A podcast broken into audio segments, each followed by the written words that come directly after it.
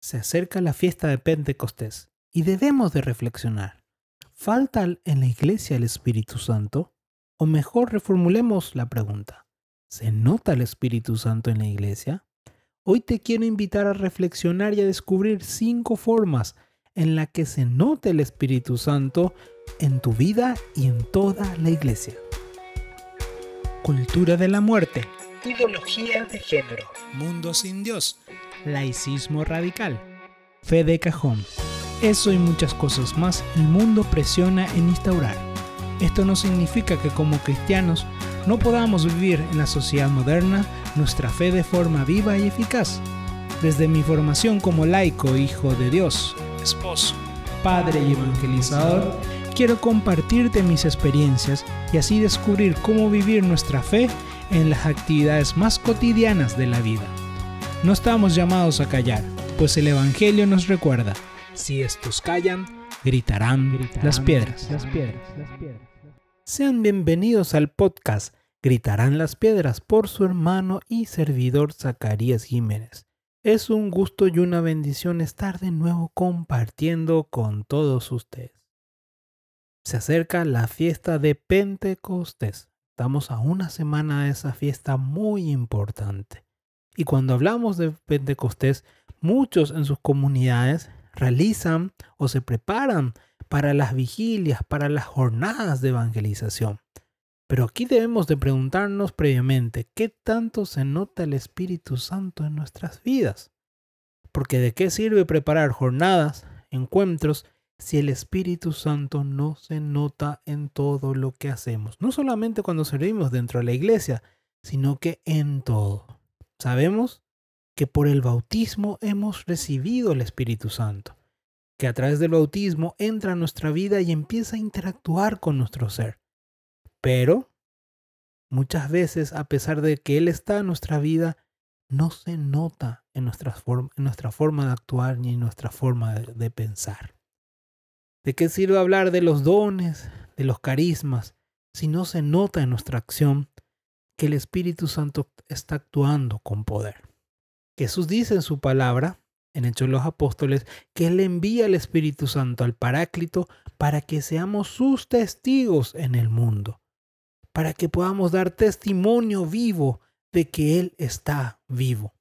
Pero para que eso suceda, el Espíritu Santo debe actuar en nuestra historia, en nuestro corazón. Por eso hoy quiero presentarte cinco formas para que se note la acción del Espíritu Santo en tu vida y sobre todo en todos los que están cerca de ti, para que así realmente no termines hablando solamente de historias que te han contado. Pero antes de entrar a hablar de este tema, si es la primera vez que me escuchas, te invito a que puedas suscribirte desde la plataforma en que me estés escuchando, sea Spotify, Google Podcast, Amazon Music, Anchor. Que tú puedas darle al botoncito de suscripción o de seguir, así te van a llegar las notificaciones de cuando subo nuevos contenidos y tú puedas estar a tanto de todo, lo que estamos compartiendo aquí. También puedes escribirme tus testimonios, lo que temas que te gustaría tratar, preguntas, cuestionamientos, correcciones, lo que te nazca en el corazón, lo puedes hacer al correo electrónico gmail.com Incluso ahí puedes escribirnos si quieres ser parte de este proyecto. Sígueme también en las redes sociales. Me encontrarás en Instagram como Gritarán las Piedras o arroba Gritarán las Piedras PI. Descarga este podcast, compártelo con tus amigos, con tu comunidad, con tu grupo o con las personas que tú sepas que quieran seguir creciendo en su relación con Cristo Jesús. Entramos a desarrollar nuestro tema, el tema de Pentecostés. Los 50 días después de esa experiencia de salvación de ese Jesús resucitado. Y Jesús sabía que no bastaba con que Él resucite, nosotros necesitamos una fuerza de lo alto para que podamos dar testimonio en el mundo. A pesar de que los discípulos habían visto a Jesús resucitado, en el momento de Pentecostés, ellos, dice la palabra, se encontraban, llenos de temor. Muchas veces nosotros tenemos nuestra experiencia con Jesús, pero estamos llenos de temor para dar testimonio o anunciar al mundo esa experiencia que hemos vivido. Y es por eso que es necesario tener una relación profunda con el Espíritu Santo. Es necesario que esa fuerza de lo alto llene lo más profundo de nuestro corazón para que podamos salir al mundo a, dar testimonio de que Jesús está vivo, de que su poder es real, de que su amor es real, que su salvación es real. No solamente desde el punto de vista que vamos a llegar al cielo, sino que podemos vivir esa experiencia ya aquí en la tierra. Ya aquí en la tierra. Y para que entendamos mejor el panorama, quiero contarte una historia.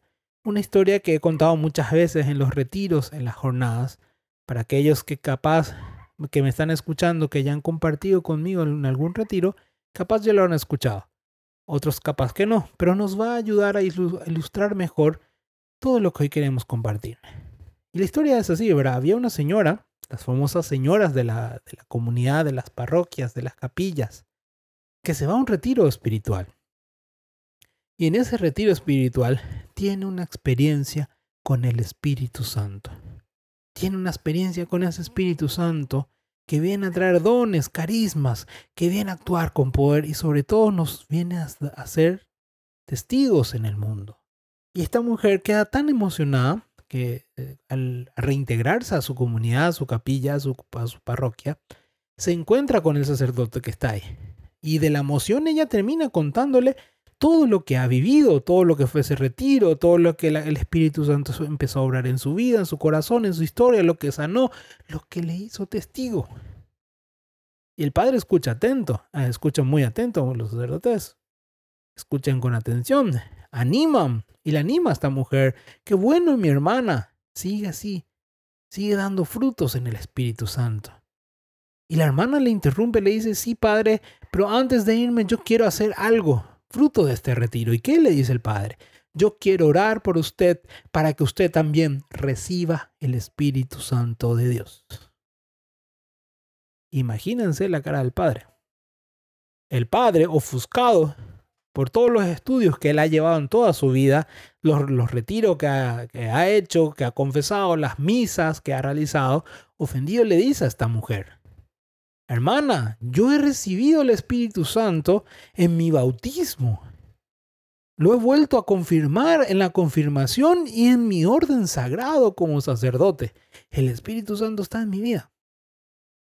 Entonces esta hermana en su infinito amor y sinceridad le dice al Padre, Padre, entonces vamos a orar para que se note el Espíritu Santo en su vida. ¿De qué nos sirve hablar tanto? Predicar, armar las jornadas, incluso la vigilia que se acerca. Si el Espíritu Santo no se nota en nuestra vida. Si el Espíritu Santo no se nota en todo lo que hacemos. Si no se nota en nuestra mirada, en nuestra forma de pensar, en nuestra forma de ver la vida. Si no se nota en nuestra forma de tratar a los hermanos.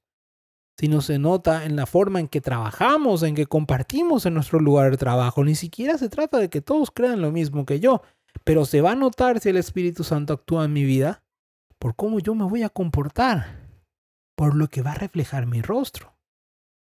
Entonces ahí es donde nace la pregunta, ¿realmente en nuestra iglesia se nota el Espíritu Santo en todos? Y especialmente en la iglesia principal, en nosotros mismos. Porque la iglesia somos nosotros, mis hermanos. De repente cuando escuchamos títulos así que son controvertidos, Queremos pensar solamente en los sacerdotes, pero la iglesia somos nosotros. Entonces, en ti que eres la iglesia, ¿se nota el Espíritu Santo? Tú has recibido el Espíritu Santo por el bautismo. Hay muchos que han realizado la confirmación. Han sido llamados a dar testimonio, a convertirse en apóstoles pero están dando ese testimonio vivo no solamente en su palabra, no digan yo, sí, yo predico, yo sirvo en la liturgia. Se nota en tu forma de actuar. La gente mira y dice, mira cómo está lleno del Espíritu Santo. O te miran y dicen, mira cómo está lleno del Espíritu, la amargura, el espíritu del chisme. Entonces no sirve de nada, mi hermano, tener encasillado el Espíritu Santo en tu vida. Lo recibiste en el bautismo, sí, pero es necesario que oremos para que se note. Es necesario que oremos para que se note tu actuar en toda tu historia. Y así va a actuar en todos los demás. Teniendo bien en claro esta parte, Hoy te quiero presentar cinco formas para que se note esa acción del Espíritu Santo en tu vida. Ese Espíritu Santo que ya lo has recibido, que de repente sencillamente falta acomodar. Falta acomodar algunas cosas. Para que así tú puedas dar testimonio de Dios. No solamente dentro de la iglesia. No es para que tú vengas y levantes solamente las manos en las oraciones o te arrodilles ante en las celebraciones, sino que cuando tú estás en el trabajo, cuando estás en la fila del banco, cuando estás en los, con los amigos jugando fútbol, jugando pádel, escuchando música, ahí se puede anotar el Espíritu Santo de Dios. Tomando en cuenta estas cinco formas, yo te puedo asegurar que vas a empezar a vivir. Pero cada uno lleva un esfuerzo. Cada uno lleva también una predisposición. Y la primera forma que te quiero presentar para que se note el Espíritu Santo es aprender a pedir Espíritu Santo. Es necesario que aprendamos a pedir Espíritu Santo en nuestras vidas. Sepamos de pedir sinceramente que el Espíritu Santo actúe con poder. Generalmente en nuestras oraciones diarias nos acordamos de Dios Padre, de Dios Hijo, pero nunca nos acordamos del Espíritu Santo y de pedir esa fuerza de lo alto que Jesús se encargó de hablar en muchísimas ocasiones para ser testigos. No somos capaces de decirle al Espíritu Santo, Espíritu Santo, ayúdame en mi trabajo. Ayúdame a hacer de la mejor manera mi trabajo. Espíritu Santo, ayúdame a servir a los demás de la mejor manera. Ayúdame a servir a mis enemigos, a aquellos compañeros de trabajo que son más chismosos, la cual yo me enojo y quiero a veces que caiga fuego sobre ellos. Yo no le, pido, no le pido al Espíritu Santo que me ayude con ellos. No pido al Espíritu Santo que me ayude con los jefes. Señor, ilumina para que podamos tener un diálogo. Solamente me voy a atropello, yo puedo solo, sola. Termino fracasando. A veces arman jornadas, retiros, pero en ningún momento los organizadores se han sentado a decir, Espíritu Santo, ven. Espíritu Santo, ven. Capaz han hecho la oración del Espíritu Santo, ven Espíritu Santo, llena los corazones de tus fieles, pero lo han dicho de boca para afuera, pero realmente no han pedido Espíritu Santo. Si nosotros no pedimos que el Espíritu Santo de Dios actúe con toda su fuerza nuestra historia, sencillamente no podremos ser testigos en el mundo. Solamente aquel que pide, recibe, dice la palabra. Porque el que pide, se le va a dar. Y no se trata que empieces a buscar en libros formas de pedir complicadas. No es que si tú alzas las manos, si tú bajas las manos, si tú te arrodillas, si tú levantas la pierna en 80 grados. No, el pedir es con un corazón sincero. Así como te acercas a hablarle a un amigo, un amigo, un familiar y pedirle cuando necesitas capaz de algo económico o en ayuda para limpiar la mesa en ese diálogo sincero. Yo me acuerdo cuando escuchaba esto de la palabra que había que pedir, de repente yo me complicaba también pensando, ¿cómo lo voy a hacer? ¿Cómo voy a hacer esa experiencia? Ahí es donde aprendí a ser sencillamente sincero, pedir con mi propia voz, con mis enojos, con mis miedos, pero pedir, Espíritu Santo, ayúdame. Espíritu Santo, ilumíname. Espíritu Santo, muéstrame el camino. Y es el primer paso, aprender a pedir. Se dice fácil, pero estamos en una sociedad donde no se valora tanto el pedir, se cuestiona el pedir, porque es ser débil, es ser autosuficiente. Sin embargo, el primer paso para que se note el Espíritu Santo es aprender a pedir con un corazón sincero. Ser capaz de decirle a ese Dios, necesito. Necesito Espíritu Santo. Y aquí vamos a la segunda forma. Así como pedimos, debemos aprender a escuchar al Espíritu Santo. Nos encanta hablar, a veces en las oraciones nos dedicamos mucho tiempo a hablar a Dios. Nos vamos frente al Santísimo, hablamos, hablamos, pedimos, pedimos, pedimos. Y nos olvidamos de la segunda parte. Escuchar. Dar tiempo al escuchar. Estamos también en una sociedad donde muchas veces, a pesar de que se hablen en los TikTok de eso de la, importancia de escuchar, no es una práctica muy común. Escribimos un mensaje Y antes que de leer lo que nos envía, seguimos escribiendo, escribiendo, escribiendo. Y en textos más arriba ya la persona nos ha, nos ha respondido, pero como no hemos escuchado, como no estamos en esa actitud de escuchar, no podemos recibir ni un mensaje. Yo solamente hablo y no escucho, no puedo entender a la otra persona, no puedo entender lo que me está comunicando y con el Espíritu Santo cuando yo pido Dios responde en un diálogo. El Espíritu Santo viene a hablar en nuestra vida, en nuestro corazón, viene a hablarnos a través de su palabra, a través de las canciones, a través de los consejos, a través de los enemigos. El Espíritu Santo viene a hablar. Y algo que a mí me sorprendía constantemente en mi historia es precisamente cómo Dios habla en todo, cómo habla incluso en una canción que ni te imaginas, o estando en el colectivo en, una canción que suena a algo que ves cuando pasas. El Espíritu Santo habla en todas sus circunstancias, en toda nuestra vida, y a veces nosotros no perdemos esa gracia porque pedimos y no le damos tiempo al que Él nos hable, que Él nos guíe, que nos dé la respuesta a lo que nosotros hemos hablado. Y en ese diálogo no siempre Dios nos va a decir lo que nosotros queremos escuchar, sino lo que necesitamos escuchar. Porque nosotros esperamos es escuchar que el Espíritu Santo nos diga o nos dé un don que nosotros queremos, nos da otro. Y nosotros no, no escuchamos el porqué y nos enojamos o sencillamente desmeritamos lo que Dios nos da. Pero es porque no hemos aprendido a escuchar realmente, la escucha activa. Aprender a escuchar.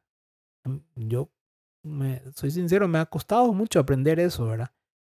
Los primeros momentos de mi fe, aprender a escuchar al Espíritu Santo. Pero cuando aprendí a escuchar al Espíritu, es donde pude comprender muchas cosas de mi propia historia, o me confrontaba verdades en mi propia historia. Mm, una verdad así, de aprender a escuchar, me acuerdo. Estaba muy mal por una circunstancia.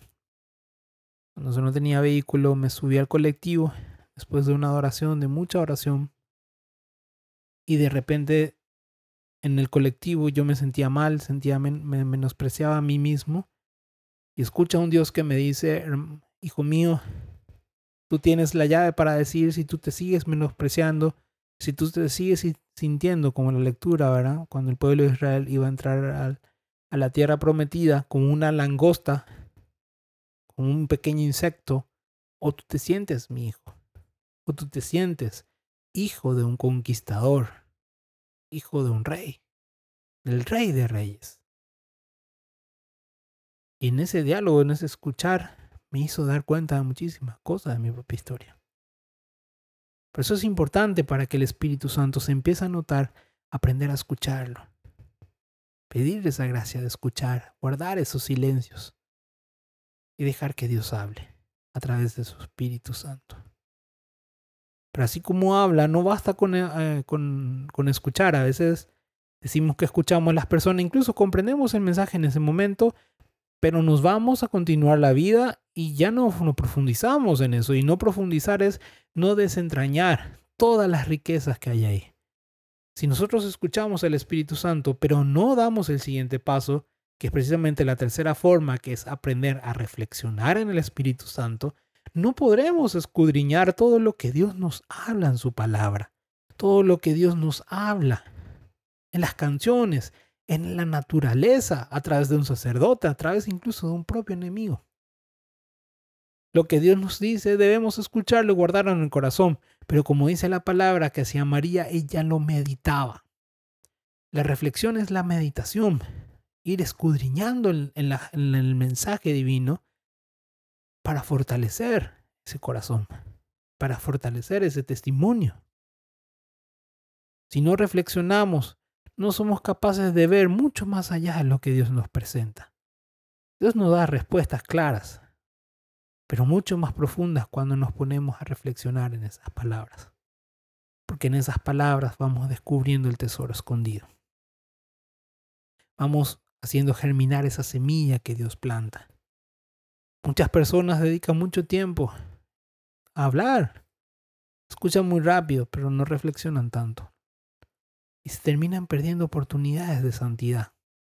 Oportunidades de, sanación, de salvación, de reconciliación.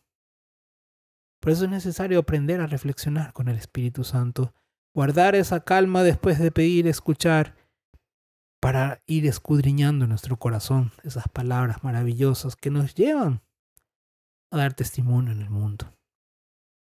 Y aquí te quiero dar la cuarta, la cuarta forma.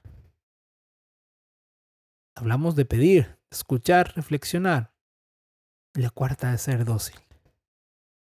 A veces pedimos, escuchamos, reflexionamos, pero no queremos ser dóciles a esa experiencia. El Espíritu Santo nos viene a guiar hacia un proceso y nosotros queremos imponer ese proceso. No queremos ser dóciles a lo que Él nos dice y empezamos a cuestionar, pero yo no quiero esto. Esto no me parece, no es la forma que hay que organizar. Yo voy a hacer como yo creo que yo me formé y no escucho al Espíritu Santo realmente. No soy dócil a lo que Él me está enseñando. Yo entiendo lo que Él me dice, pero yo no quiero ser obediente a eso. Yo no quiero ser dócil. Desconfío incluso de eso. ¿Cómo entonces yo puedo decir que confío al Espíritu Santo si no dejo que Él conduzca mi vida? Hay muchas personas que son, a veces hablando de retiros, muy cerrados. Se cierran en sus esquemas en sus proyectos.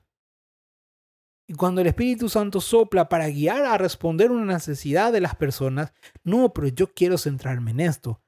Comunidades, movimientos que se cierran a seguir haciendo exactamente lo mismo cuando el Espíritu Santo los está llamando a responder otra realidad. Y eso va para todos los servicios dentro de la iglesia y de nosotros mismos. Tenemos que aprender a ser dóciles al Espíritu, aprender a discernir ese Espíritu y dóciles y obedientes, porque el Espíritu Santo es Dios mismo, que nos habla y que nos guía. Por eso debemos aprender a escuchar, a ser dóciles, a dejarnos llevar por el Espíritu Santo. Porque si no nos llevamos o nos dejamos llevar por el Espíritu Santo, no podremos ser testigos de ese Dios que nos guía en cada área de nuestra vida para dar testimonio en la comunidad, en la parroquia, en el trabajo, en el supermercado y en cada uno de los lugares que tenemos en nuestra vida. El Espíritu Santo viene a ser aquel que nos muestra el camino de Dios, porque es aquel que conoce profundamente los pensamientos de Dios, porque es Dios mismo. Debemos aprender a ser dóciles, así como pedimos, escuchamos, reflexionamos. Tenemos que dejar que Él guíe nuestro corazón y nuestros pensamientos, que nos lleve a aquello que Dios quiere. Y precisamente ser dócil nos lleva a la última experiencia, la última forma, aprender a actuar. El Espíritu Santo nos lleva a actuar, a dar testimonio vivo en las acciones.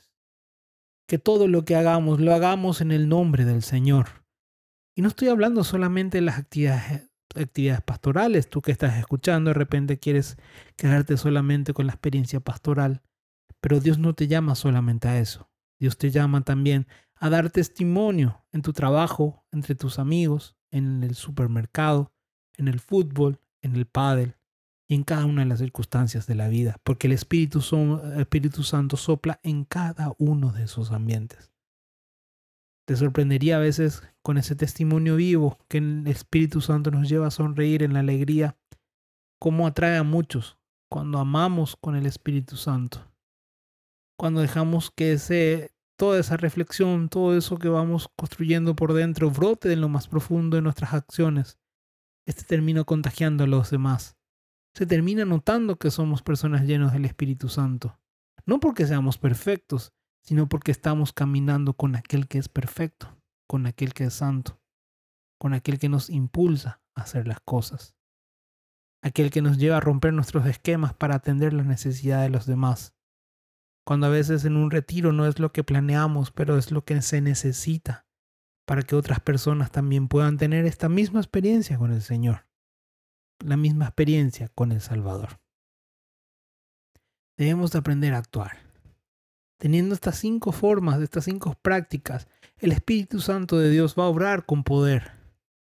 Va a llevarnos a ser, testigos en cosas que no nos imaginamos y que son cotidianas en nuestra vida. que a veces nosotros esperamos demasiado que baje del cielo un ángel cuando a veces en las cosas cotidianas no estamos siendo llamados a dar testimonio de Dios. Repasemos una última vez estos pasos.